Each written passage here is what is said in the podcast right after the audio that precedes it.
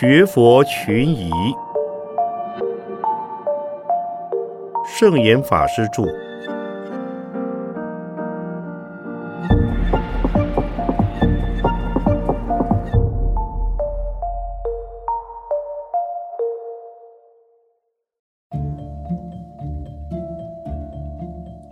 地狱门前僧道多，是真的吗？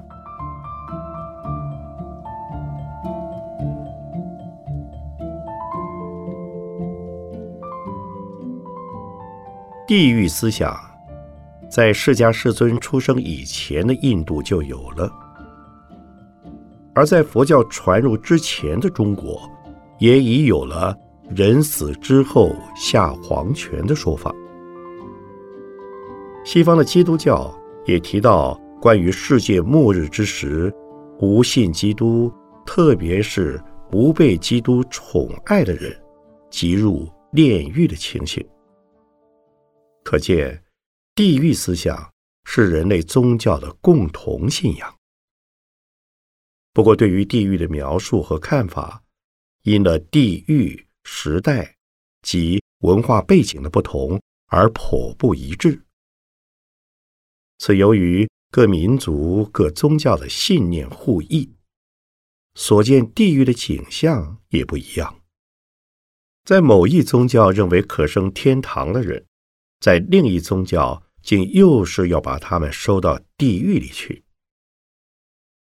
印度佛经里所说的地狱，有八寒地狱、八热地狱，各有十六游增地狱。八寒八热为根本地狱，十六游增称为近边地狱。上有处于山间、树下、空中的孤独地狱，另有十八地狱之名。佛教对于地狱的描述，出见于《杂阿含经》卷四十八，未有。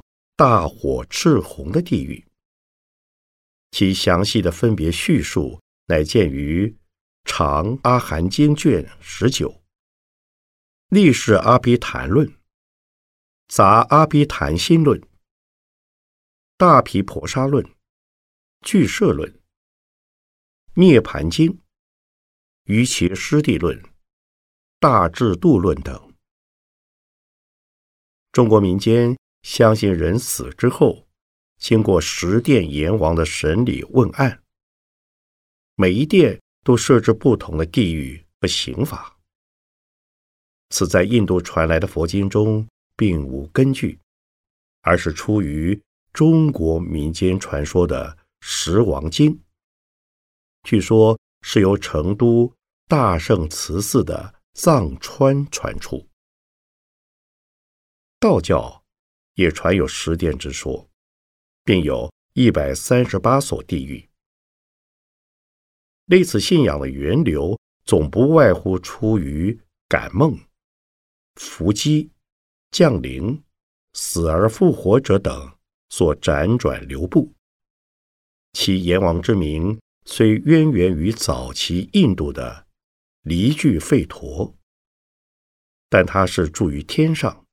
是司理死亡的神。渐渐的，阎王降住地府。至于衍生出十殿之说，乃是后期中国人的信仰了。此与君主时代的司法程序有关。各级首长监理各级法院的职责。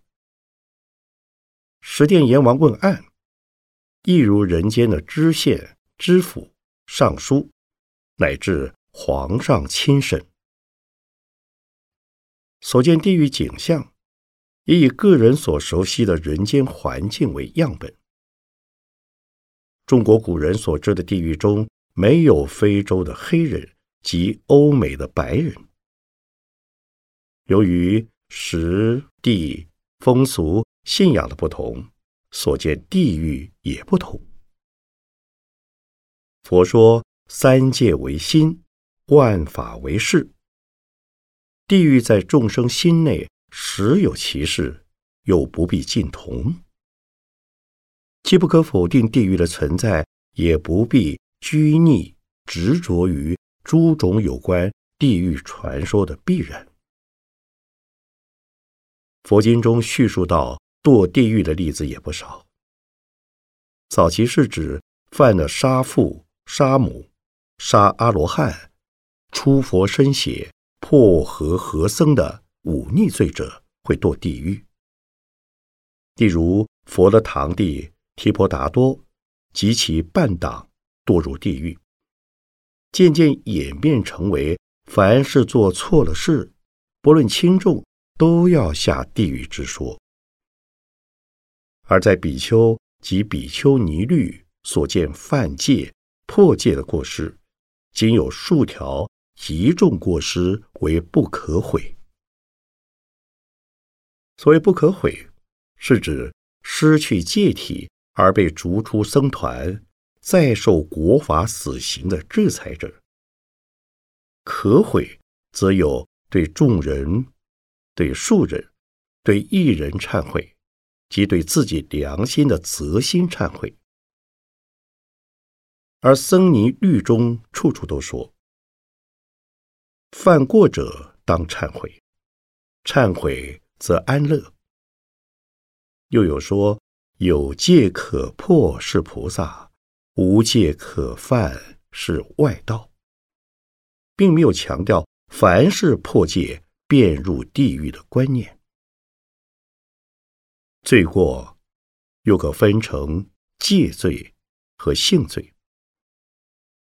所谓性罪，是指造恶行为的本身就是罪，不论受戒不受戒，犯了过必须受报。戒罪，则是在受戒之后增加持戒功德。倘若犯戒，便在性罪之外另加戒罪。所谓戒罪者，是指持戒有功德，犯戒有罪报。持戒是对一切众生，所以功德无量；犯戒只能对少数众生，所以破戒的罪过再大，也不及持戒的功德之多。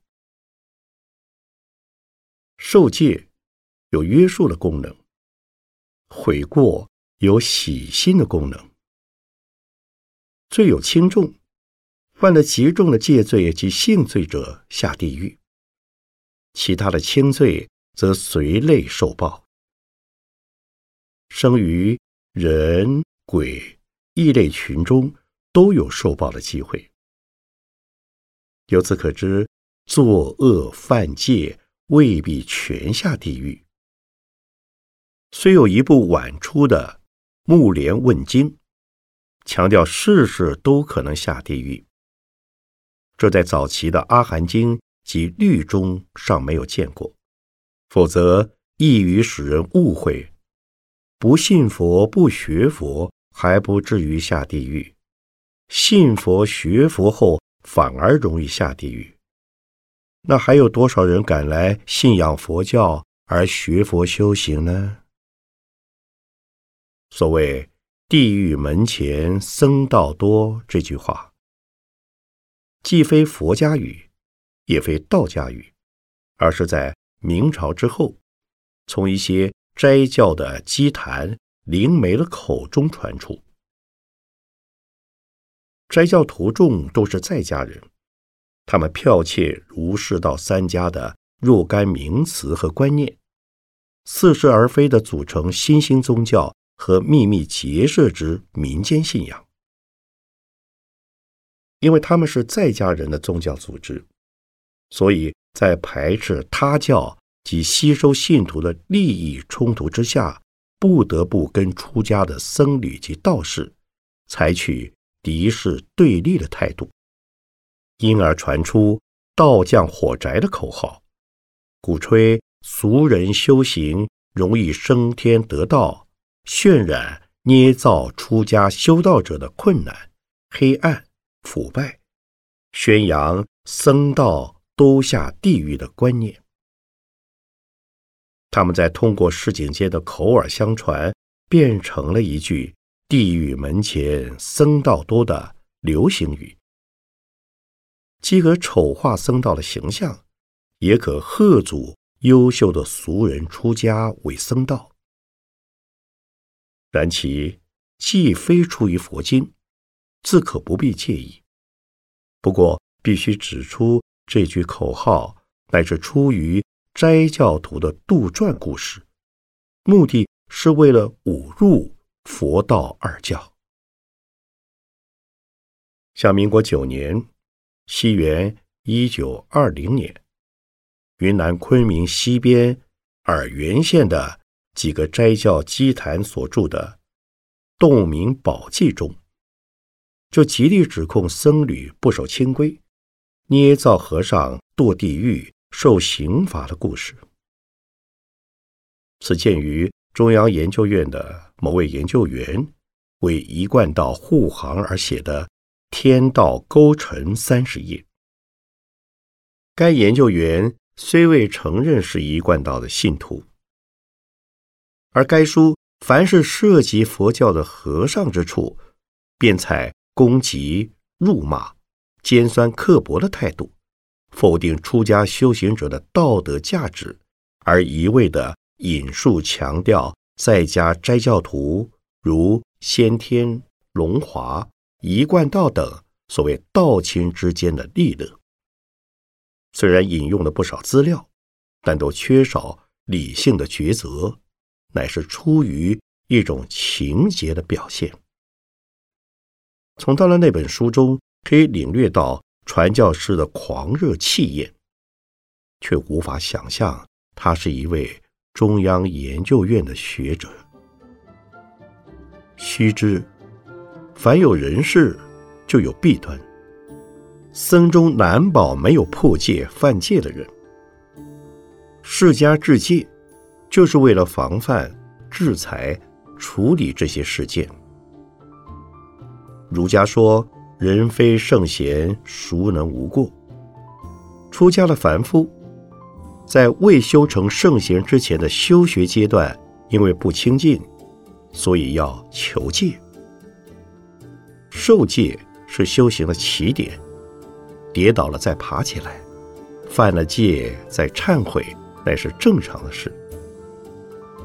斋教徒们自己不愿受出家戒的约束，反而诋毁出家人持戒不严，并且夸张出家人的犯戒罪行。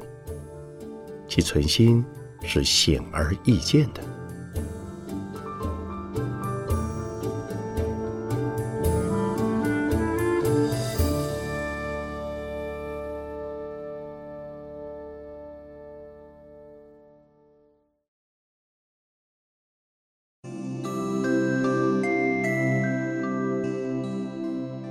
学佛越久，离佛越远，是真的吗？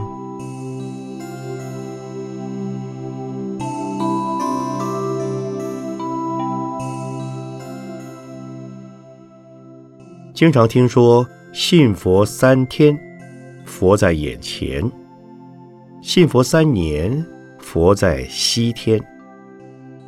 这似乎表示学佛越久，离佛越远是肯定的事实。其实这是对佛教的一种误解，认为放下屠刀，立地成佛，就等于完成了就近圆满的佛果。也就是说，只要心回意转，马上就可以花开见佛，或者立即成佛。而一旦信佛并开始学佛之后，才知道成佛并不是那么容易的事。事实上，学佛之道可分为两种，一种叫做难行道，从出发菩萨心到修行自利利他。难忍能忍的菩萨道，要经过三大阿僧祇劫才能完成佛道。另一种称为易行道，要学念阿弥陀佛圣号，凭借佛的本愿力，先求往生西方净土，经过长时间的熏闻，证得圣位的菩萨之后，再以自己的愿力回到世俗的凡夫群中，广度有缘的众生，积聚智慧与福德资粮，直至功行圆满，方能成佛。所以学佛越久，知道佛法越深，才了解从凡夫到成佛的路程是相当遥远的。因此，所谓放下屠刀，立地成佛，意指在逐渐的成就佛之功德的开始，以及只完成了自己能够成佛，也必将成佛的第一步。认同众生与佛本来一体，无二无别，只是在迷为众生，悟即为佛，并不是说，当我们承认自己有成佛的可能之时，就已同时完成了佛的福德和智慧。也有一种情况是，学佛之初勇猛精进，觉得佛果。指日可期，而且他们也的确能够重重突破，似乎烦恼迅速消除，智慧速即增长。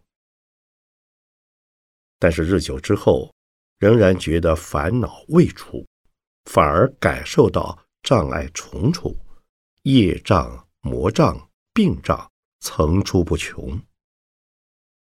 如此一来，可能有两种结果。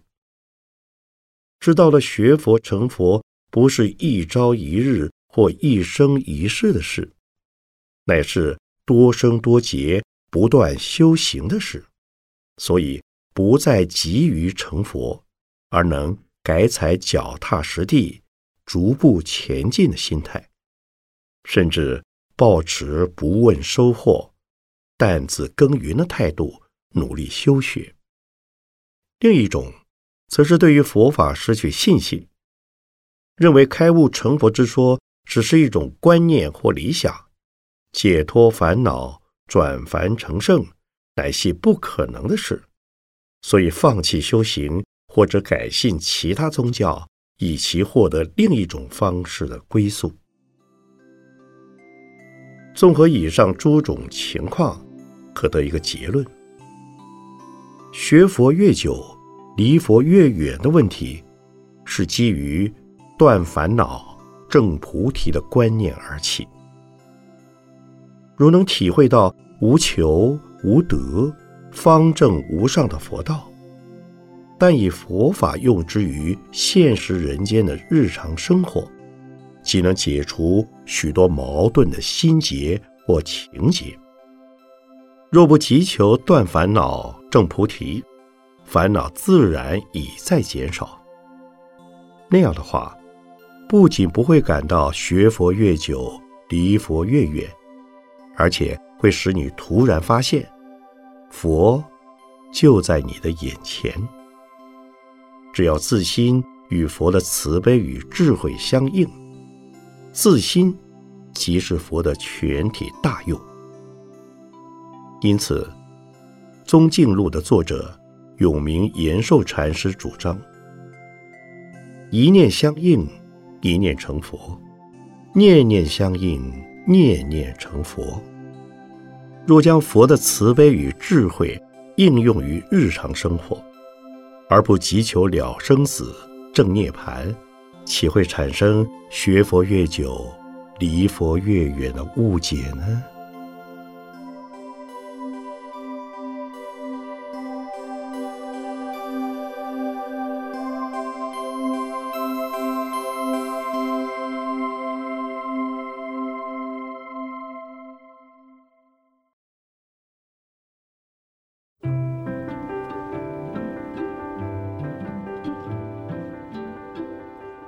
万字是什么意思？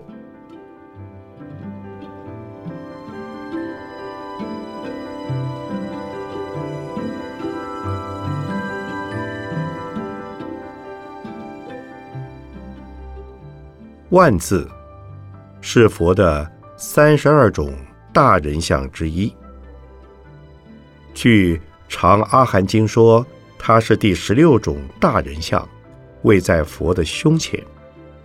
又在《大萨遮尼前子所说经》卷六，说是释迦世尊的第八十种好相，位于胸前。在《十地经论》第十二卷说，释迦菩萨在未成佛时，胸臆间即有功德庄严金刚万字相。这就是一般所说的胸臆功德相。但是在《方广大庄严经》卷三，说佛的头发也有五个万字相。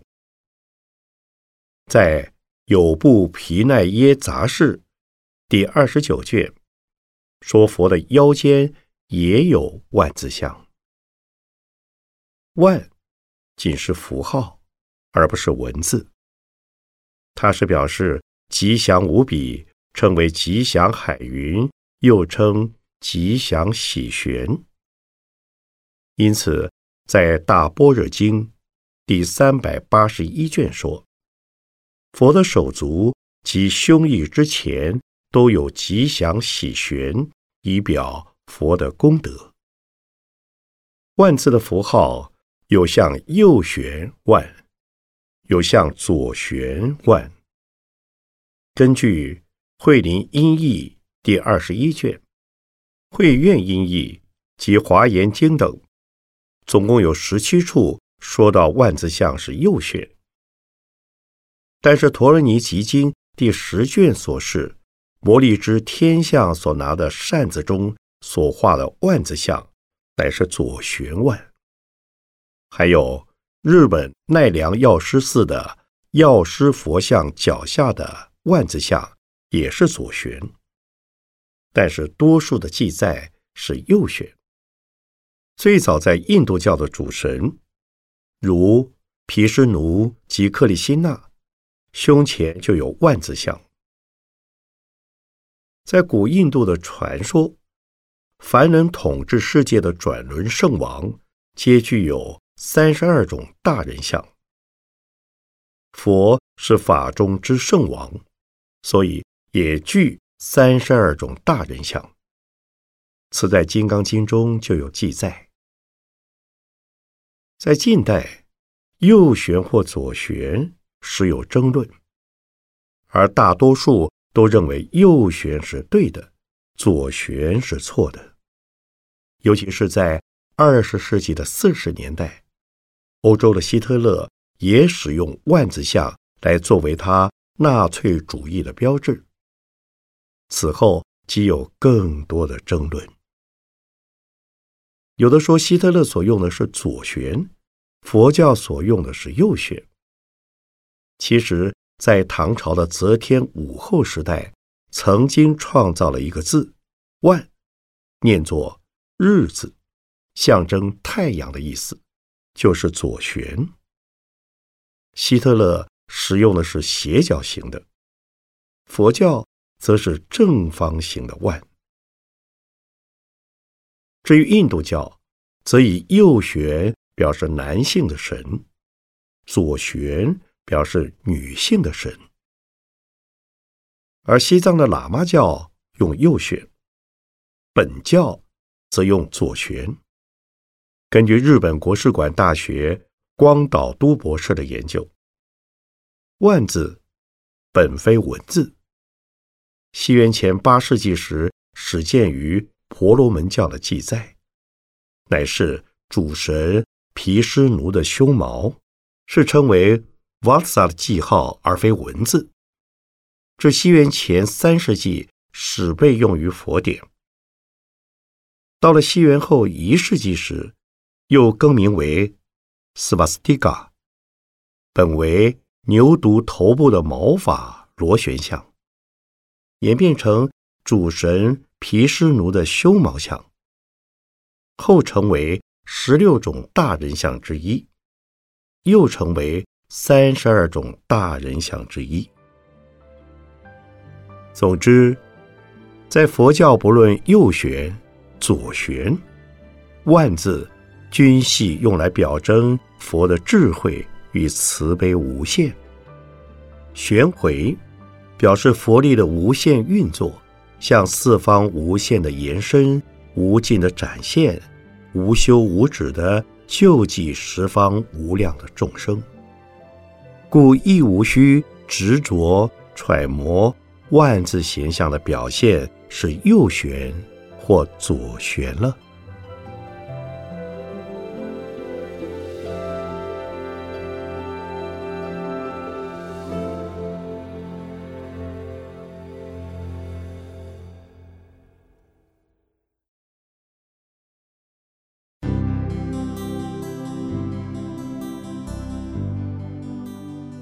莲花在佛教表示什么？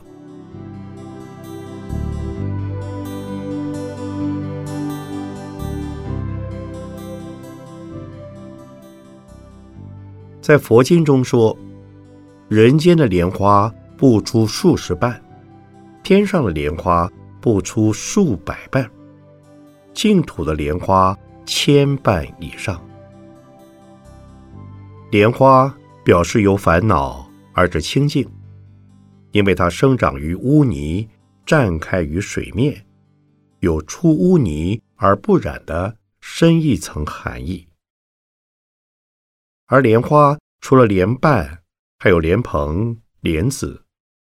莲瓣、莲蓬可观赏，莲子可食用，莲子又可生长、栽培更多的莲花。莲花开放于炎热夏季的水中，炎热表示烦恼，水表示清凉，也就是在烦恼的人间带来清凉的境界，这都是莲花所表征的美德。所以，比喻从烦恼得到解脱而生于佛国净土的人，都是莲花化生的。三界的众生以淫欲而脱生，净土的圣人则是以莲花而化生。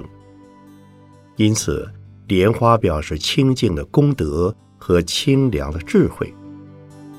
对于圣人而言是无形的，显现于凡夫之前，便以人间所熟悉的形象来表现。所以。我们所见的佛像和佛经中介绍净土佛国中的圣贤都是以莲花为座。